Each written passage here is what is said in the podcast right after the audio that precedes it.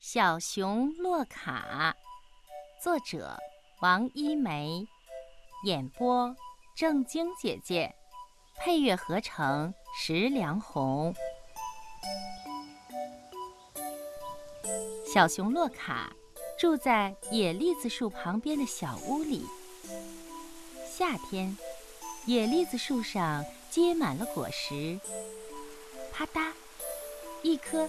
很大很大的野栗子敲响了小熊的屋顶，打碎了一片瓦。野栗子从屋顶蹦到了小熊家的床底下。一缕阳光透过屋顶的小洞，照射在小熊家的地板上。地板上出现了一只小鸟的身影。小鸟站在屋顶上问。洛卡，能把那颗野栗子还给我吗？这是你的栗子吗？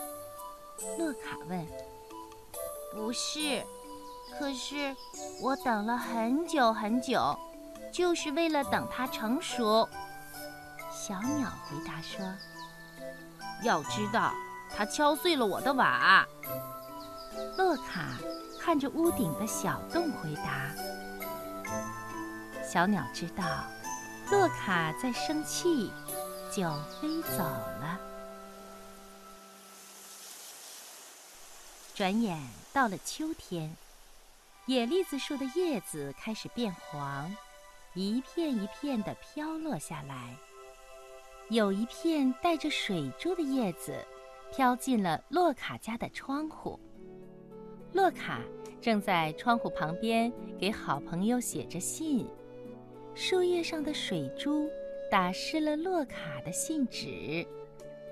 兔子站在窗口说：“洛卡，你能把那片树叶还给我吗？”“这是你的树叶吗？”洛卡问。“不是，可是我等了它很久很久，一直等到它变黄。”兔子说。“哦，要知道。”他弄湿了我的请柬。洛卡看着请柬上模糊的字迹，心疼地说：“兔子知道洛卡在生气，就走了。”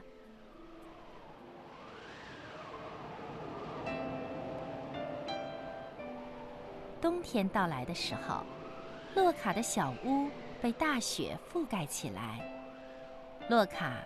和所有的熊一样，马上就要冬眠了。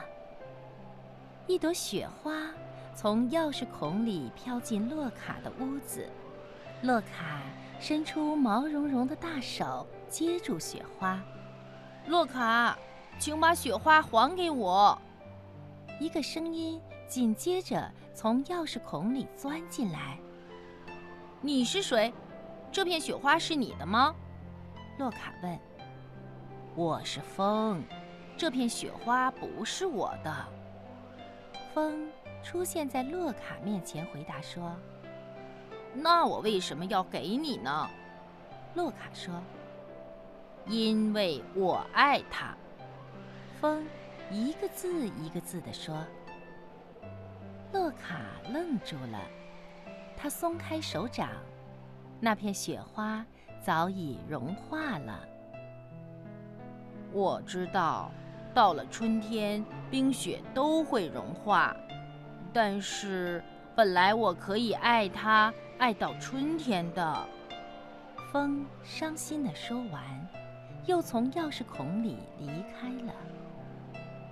洛卡听着风的声音，呼呼地远去，心里也觉得伤心起来。突然，他找出那颗野栗子和那片黄树叶来，然后他开始拨他的闹钟。